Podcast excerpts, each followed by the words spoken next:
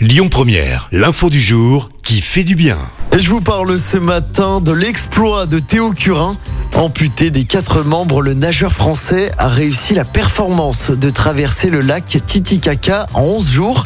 Il était accompagné de l'ancienne nageuse Malia Metella et d'un jeune aventurier. Parti de Bolivie, le trio a terminé son périple de 122 km dimanche dernier au Pérou.